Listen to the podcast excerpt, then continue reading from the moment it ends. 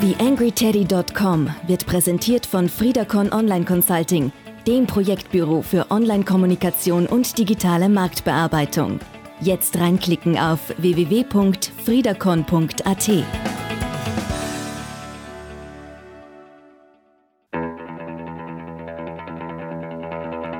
TheAngryTeddy.com, Podcast für Social Media, Online-Marketing und E-Commerce. Hier ist dein Host Daniel Friesenecker. Servus und Hallo zur Ausgabe 142 des TheAngryTeddy.com Podcasts. Die Zeit ohne Interviewpartner ist vorbei. Zur Feier der 142. Ausgabe sind gleich zwei Interviewpartner heute da, nämlich die Anella und der Michael von Make It Happen einem Vlog, der ja von Linz nach Miami ausgezogen ist, um die Welt zu erobern und dort äh, ja als Influencer, Instagrammer und äh, wie gesagt äh, Videolog zu fungieren. Was da an Arbeit dahinter steckt, wie die tägliche Arbeit von den beiden aussieht und wie vor allem auch so gerade am Anfang noch die Backup-Strategie ist, das erzählen sie in dieser Ausgabe. Ich darf euch noch kurz äh, auf eine Kleinigkeit aufmerksam machen und zwar bin ich wieder als Blogpartner beim Werbeplanung AT Summit dabei. Der findet statt am 4. und 5. Juli äh, in Wien und wird unter Think Act Digital laufen. Äh, für euch soll das Ganze auch ein bisschen was bringen. Die Herrschaften von Werbeplanung.at haben mir für die TheAngryTeddy.com Leser einen Rabattcode gegeben. Das Ding heißt TheAngryTeddy underscore 15%, also die Angry Teddy 15%. Was sich dahinter verbirgt, wird man relativ schnell erraten können, nämlich 15% Nachlass auf das Ticket. Und damit es da mit dem Verschreiben kein Thema gibt, in den Shownotes zu dieser Ausgabe findet ihr das Ganze dann nochmal ordentlich zusammengeschrieben und verlinkt. Wie immer noch der Wunsch und die Aufforderung, wenn ihr jetzt gerade in Ruhe irgendwo sitzt und das Ding hört, geht doch kurz auf iTunes, lasst mir eine 5-Sterne-Bewertung da, um diesen Podcast natürlich weiter zu pushen und weiter voranzutreiben. Damit wären wir auch durch mit den einleitenden Wünschen und Ankündigungen und somit rein in diese Ausgabe rein zu Anella und Michael von Make It Happen. TheAngryTeddy.com Podcast. Podcast. Nähere Informationen auf TheAngryTeddy.com oder auf Facebook.com slash TheAngryTeddy. Auf der anderen Seite der Leitung heute bei mir zu Gast die Anella und der Michael von Make It Happen, einem YouTube-Channel bzw. einem Vlog. Hallo ihr beiden. Hallo. Ähm, wir haben jetzt schon ein bisschen Vorgespräch äh, geführt. Äh, ich bin im Bilde, äh, meine Hörer und Hörerinnen noch nicht. Erzählt mal ein bisschen von euch. Was hat's mit Make It Happen beziehungsweise mit euch beiden auf sich?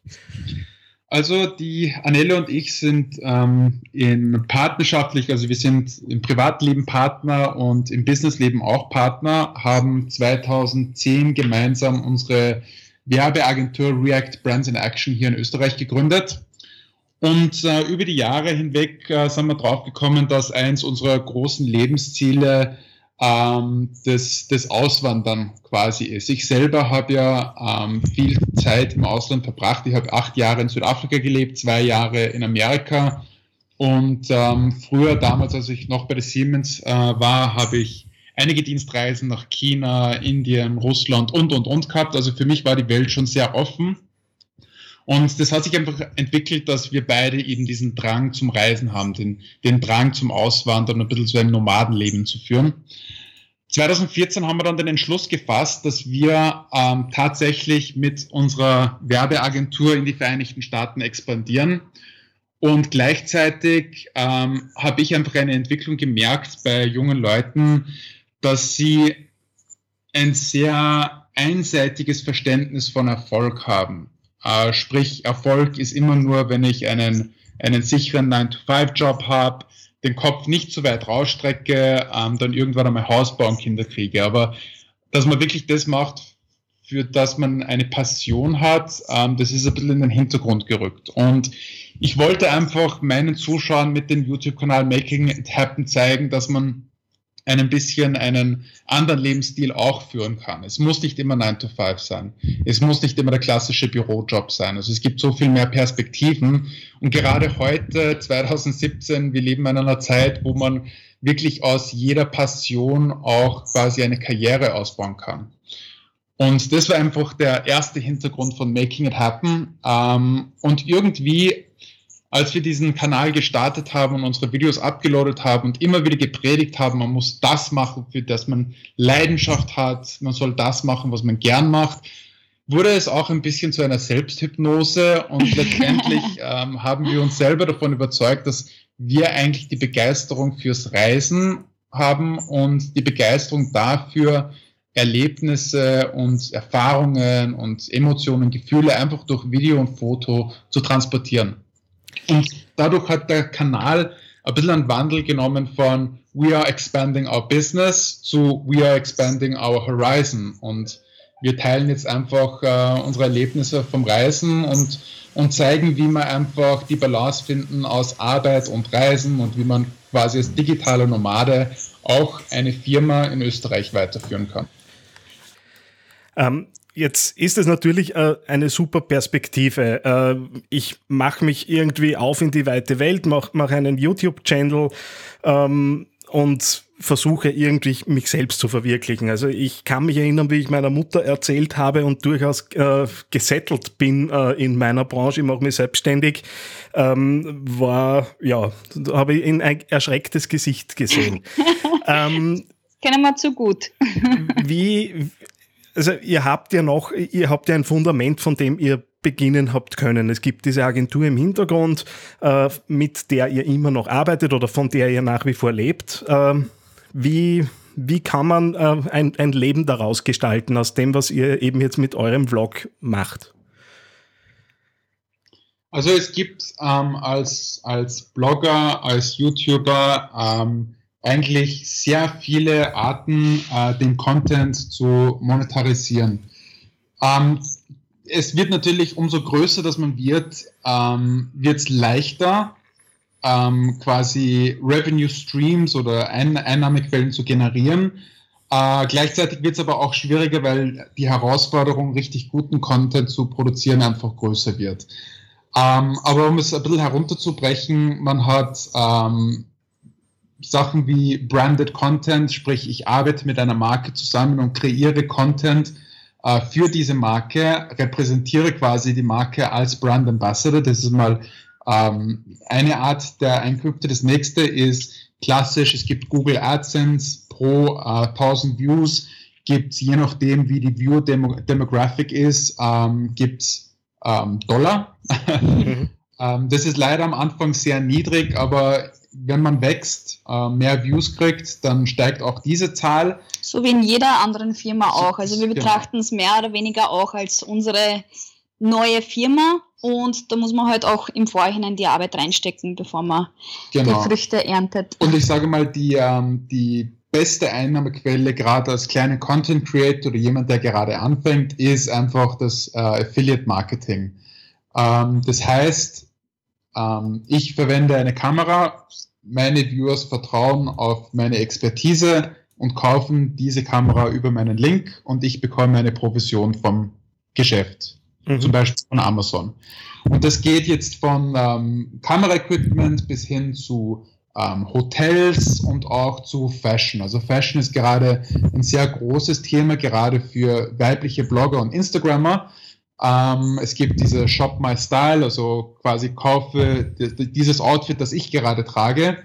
Und mit solchen Sachen, mit solchen Bausteinen kann man sich dann ein, äh, ein gutes Leben finanzieren. Man muss auch dazu sagen, ähm, am Anfang ist es natürlich etwas äh, schwieriger, ähm, aber so, sobald man sich ein bisschen was aufbaut, geht es auch ganz, ganz gut. Was uns sehr geholfen hat am Anfang, ähm, also wir haben das in den Kopf gesetzt bekommen, du bist nie zu klein, um zu fragen. Ähm, wir haben dann einfach, wie wir, wie, wie wir schon ungefähr 1000 Subscriber gehabt haben, haben wir das erste die ersten Hotels angeschrieben wegen einer Kooperation mhm. und waren dann eigentlich erstaunt, wie offen Hotels für Kooperationen sind, vor allem wenn man guten Content für sie kreiert. Und so hat es dann eben auch angefangen, dass wir äh, quasi nichts gezahlt haben für die Hotels. Natürlich ist das mit äh, Arbeit verbunden, aber ähm, das spart dann am Anfang natürlich auch etwas Kosten, was ja dann auch mitspielt. Inwiefern habt ihr Erfahrungen mit diesen verschiedenen Influencer-Agenturen, die eben dann als Vermittler zwischen Marke und, äh, und Influencern stehen? Arbeitet ihr mit solchen äh, Agenturen zusammen? Also es ist jetzt gerade alles im Anfangsstadium. Also es kommen jetzt auch schon vermehrt Anfragen rein, aber wir sind halt sehr selektiv, wenn es um die Bewerbung gewisser Produkte geht. Also ich sag mal, ähm, ich habe eine Anfrage bekommen für einen Energy Drink. Ähm, das klingt jetzt zwar toll, weil man freut sich natürlich über diese Anfrage, aber es ist nichts, was ich gerne trinke. Also ich trinke keine Energy Drinks und von dem her äh, geht es jetzt auch nicht so sehr darum, dass man jetzt jeden Deal annimmt, sondern mehr darum, dass man quasi seinen eigenen Brand aufbaut. Und ähm, wir haben hier vermehrt eben diese Hotelkooperationen direkt ähm, ausgehandelt, haben aber auch gute Erfahrungen gehabt mit, mit Agenturen. Also da sind auch gerade einige Dinge in der Pipeline. Und das ist schon sehr, äh, es ist sehr viel einfacher, weil man sich äh, organisatorisch um sehr viele Dinge einfach nicht kümmern muss. Ähm, mhm. Aber ja, es ist, es ist auf alle Fälle eine, eine gute Basis für die Zukunft. Du hast mir da eh jetzt ein bisschen äh, ein Thema aufgelegt, äh, das jetzt in, letzt, in den letzten Wochen durchaus auch durch, äh, durch die Branche gegangen ist.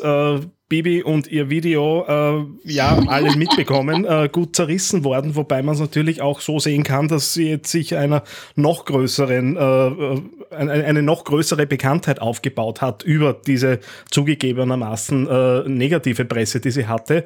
Ähm, auf der anderen Seite ist vor kurzem ein Fall durch, äh, durch eher die Szene, die Social Media Szene gegangen, wo eine Foodbloggerin äh, Reinigungsmittel ja dargestellt hat in ihrer Küche und das natürlich äh, sehr werblich gekommen ist, das Ganze.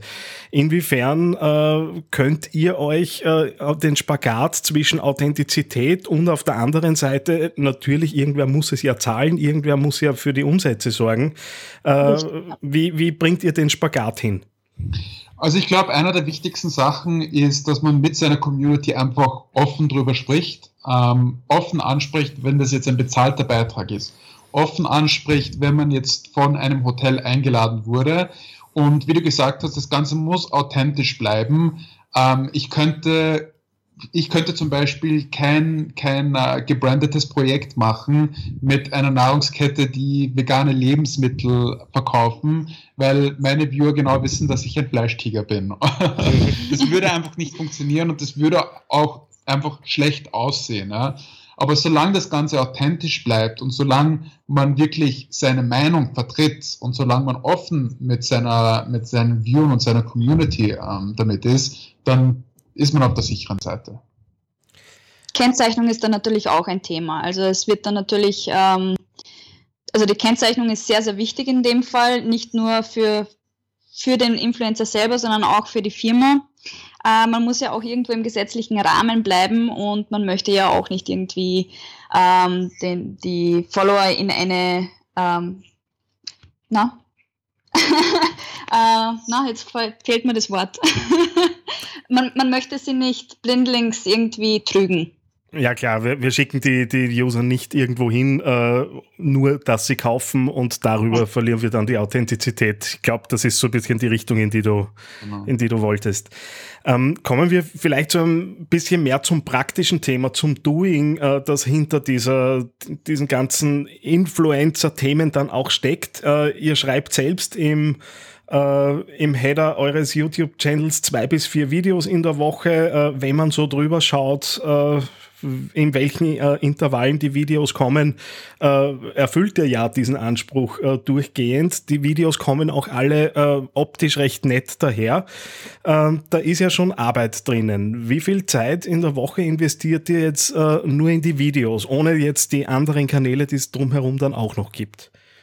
Also bei mir, also ich bin derjenige, der die Videos äh, schneidet. Filmen tun wir es immer gemeinsam. Ich würde mal sagen, pro Woche circa 20 Stunden für Videoschnitt und das eigentliche Filmen. Okay. Ähm, wie, wie, ja, bitte? Entschuldigung, da kommt dann natürlich, ähm, dadurch, dass wir noch sehr klein sind, müssen wir uns sehr viel äh, mit SEO auch befassen und schauen, dass wir auf uns aufmerksam machen mit SEO. Das heißt, wir machen auch Keyword Research zu jedem Video. Ähm, wir füllen auch jede äh, Description aus. Äh, da, da, da, steckt einfach beim Upload selber auch nochmal eine, jeweils eine Stunde genau. ähm, Arbeit dahinter. Arbeit dahinter. Genau. Okay, das ist ja durchaus beachtlich, auch wenn man sich vielleicht das Filmen ein bisschen teilt, äh, dann wird es ja eigentlich mal zwei zu rechnen sein wieder mit der, mit der Arbeitszeit. Da geht ja einiges an Zeit rein. Daneben äh, habt ihr ja jeder von euch beiden nochmal einen äh, kleinen Blog äh, und seid beide auf Instagram sehr aktiv. Genau. Ähm, wie, äh, wie schaut's da aus? Wie entstehen die Contents? Weil die Fotos sind ja in einer ähnlichen Qualität äh, wie das, was man auf dem YouTube-Channels äh, so sieht. Ihr habt ja beide, äh, da kommen wir vielleicht nachher noch dazu, äh, dass da einen zweiten Channel auch noch gibt. Alles auch in den Shownotes zu dieser Ausgabe dann natürlich. Mhm. Ähm, macht ihr da wirklich Shootings? Habt ihr da einen Pool an Fotos euch aufgebaut? Äh, oder seid ihr einfach ständig mit der Kamera unterwegs und schaut, dass ihr Motive findet? Das, wir versuchen zwar immer, äh, die, diese Fotos vorzubereiten, ähm, aber dadurch, dass wir halt sehr spontan immer sind und sehr, sehr flexibel auf Umstände reagieren, haben wir einfach meistens sehr viel Kameraequipment mit und nutzen meistens ähm, die Gunst der Stunde. Und ähm, wenn wir jetzt gerade einen tollen Sonnenuntergang haben oder so, dann, dann schauen wir, dass wir da super Fotos produzieren. Ähm, aber ja, wir versuchen es wir versuchen's, äh, vorausschauend zu produzieren und auch die, die, den Content dementsprechend an einem Tag vorzubereiten und dann ist einfach nur noch Copy-Paste am jeweiligen Tag zu posten.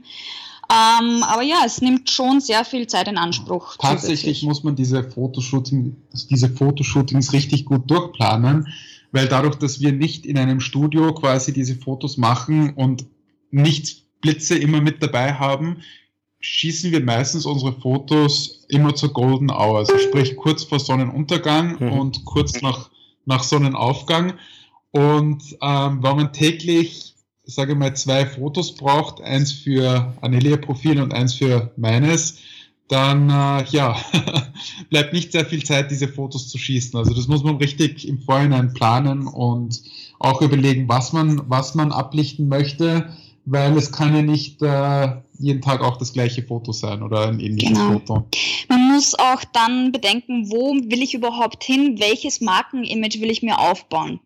Und ähm, dahingehend äh, ist es beim Michael halt auch sehr äh, fokussiert auf Reisen und Gadgets.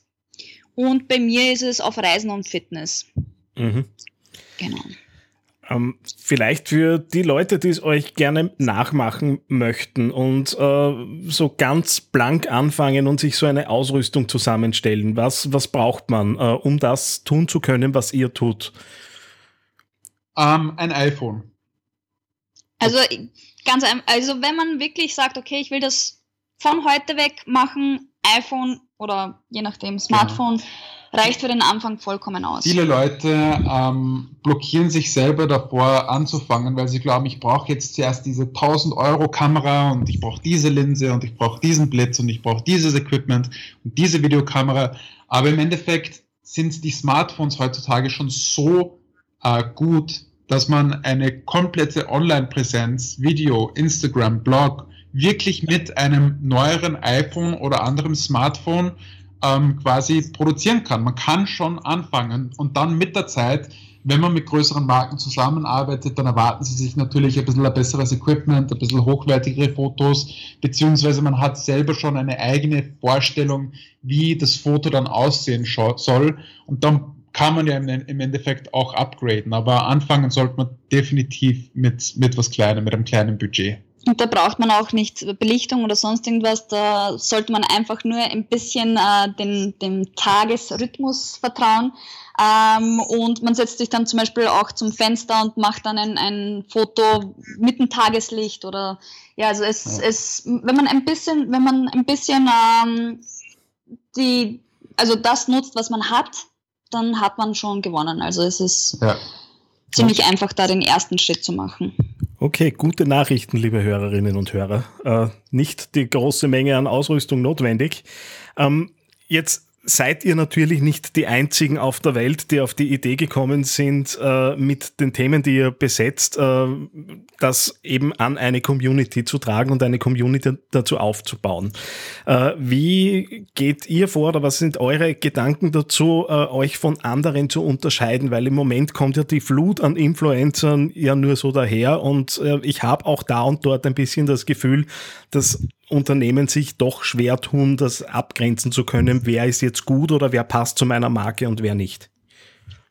Mhm. Also ich glaube, das Wichtigste ist, seine Nische ganz klar zu definieren. Es gibt sehr viele äh, junge Influencer, ähm, die starten einfach und sagen, ja, ich mache Fashion und Ernährung und Sport und Reisen und Fotografie und, und, und, und. Und das führt oft dazu, dass eben die Marken äh, nicht wissen, um was geht's da jetzt genau? Was macht er jetzt genau? Was ist seine Nische und warum kommen seine, seine Viewer, warum kommen, warum kommen seine Follower zu seinem Kanal?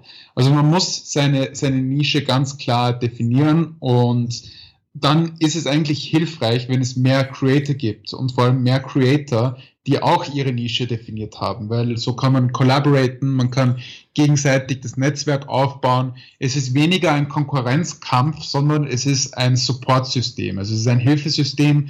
Ähm, gemeinsam kann man einfach leichter wachsen und es ist tatsächlich so, dass mehr und mehr ähm, mehr und mehr Brands jetzt von klassischen Werbemaßnahmen zu Influencer-Marketing rübertreten, weil es einfach zielgruppenorientierter ist und auch kostengünstiger. Also es ist genug vom Kuchen da für alle und wir können eigentlich alle gemeinsam wachsen. Ja, sehr schön. habe nichts hinzuzufügen. Ähm, zum Abschluss, äh, nachdem ihr ja in dieser Welt seid, äh, werden mehr als genug Apps und Helferlein auf äh, euren, euren Smartphones sein. Äh, was sind denn so äh, eure wichtigsten Tools on the go, äh, die jetzt vielleicht abseits von Instagram und der, der Facebook Pages App laufen? Also ich bin leider ein bisschen ein App-Banause. Ich verwende genau Instagram und ähm, den Facebook Messenger auf meinem Telefon und vielleicht die YouTube-App. Eben. Okay. Hin und wieder. Ansonsten habe ich 30 Apps auf mein iPhone, die ich nie verwende. okay. Ähm, bei mir ist es definitiv äh, Instagram, ähm, WhatsApp, damit wir natürlich auch mobil bleiben, ähm, für, damit wir jeden anrufen können. Und die VSCO-App. Mit der VSCO-App kann ich mir meine Fotos quasi etwas sortieren kann sie dort auch drinnen bearbeiten. Wenn, wenn ich jetzt zum Beispiel ähm, kein, kein Foto mit der ähm, Spiegelreflexkamera mache, sondern einfach ähm, gerade ein Foto mit, mein, mit meinem Handy geschossen habe, dann kann ich sie dort drinnen bearbeiten und dann sehe ich auch schon, wie es im, im Feed aussehen würde. Und das ist auch zum Beispiel etwas, die Leute gehen halt sehr danach, wie schaut dieser Feed aus, was für ein Feeling vermittelt es und wenn alles etwas einheitlich ähm, bearbeitet ist, dann ist das natürlich sehr hilfreich für, für den Wachstum. Und ja, ich glaube, das war's. Großartig. Ich danke euch ganz herzlich für eure Zeit äh, und dass ihr uns da ein bisschen hinter die Kulissen blicken habt lassen. Äh, wünsche euch alles Gute. Natürlich, äh, die verschiedenen angesprochenen Links finden sich alle in den Shownotes zu dieser Ausgabe. Äh, danke fürs Mitmachen. Dankeschön. Danke. Tschüss. Ciao. YangryTeddy.com Social Media Podcast. Ja, wie es sich gehört, natürlich die ganzen Links zu Instagram, YouTube und den Blogs von den beiden findet ihr in den Shownotes zu dieser Ausgabe. Nochmal die Bitte an euch, wenn euch gefällt, was ihr hier so auf die Ohren bekommt, äh, dann lasst mir bitte 5 Sterne Bewertungen bei iTunes da. Geht ganz schnell äh, auch vom Smartphone weg. Wer besonders fleißig ist, lasst sogar noch eine kurze Rezension da und schreibt in ein paar Sätzen, warum dieser Podcast hier immer wieder von euch angehört wird. Ja, es ist ja nicht zu verheimlichen, dass ich da in letzter Zeit ein bisschen Probleme hatte, äh, Interviewpartner zu finden. Das Problem hat sich jetzt zumindest mal für die nächste Zeit erledigt. Vielen, vielen Dank äh, bei, an alle, die auf der Facebook-Seite da äh, mitgemacht haben und mir ein paar Vorschläge gemacht haben. Allen voran der Paul Lanzersdorfer, der das Who is Who äh, der heimischen Online-Marketer und Social-Media-Szene da kurzerhand verlinkt hat. Also ihr seid vorgewarnt, da könnte es sein, dass demnächst mal äh, eben Einladungen kommen und äh, die ersten Dinge passieren auch schon. Im nächsten Podcast bekommt ihr den Jochen Henke zum Thema Snapchat Marketing äh, auf die Ohren. Ich bin gespannt, äh, was da so rauskommt. Ich bin ja da mittlerweile nicht mehr ganz so sicher, ob das mit Snapchat noch was wird, aber ich lasse mich natürlich gern eines Besseren belehren und wenn es einer wissen soll, beziehungsweise wenn sich einer auseinandergesetzt hat in letzter Zeit, dann ist das ganz sicher auch der Jochen. Gut, damit war es das für diese Ausgabe. Danke fürs Zuhören. Bis zum nächsten Mal. Euer Daniel Friesenecker. TheAngryTeddy.com Podcast. Podcast. Nähere Informationen auf TheAngryTeddy.com oder auf Facebook.com slash TheAngryTeddy.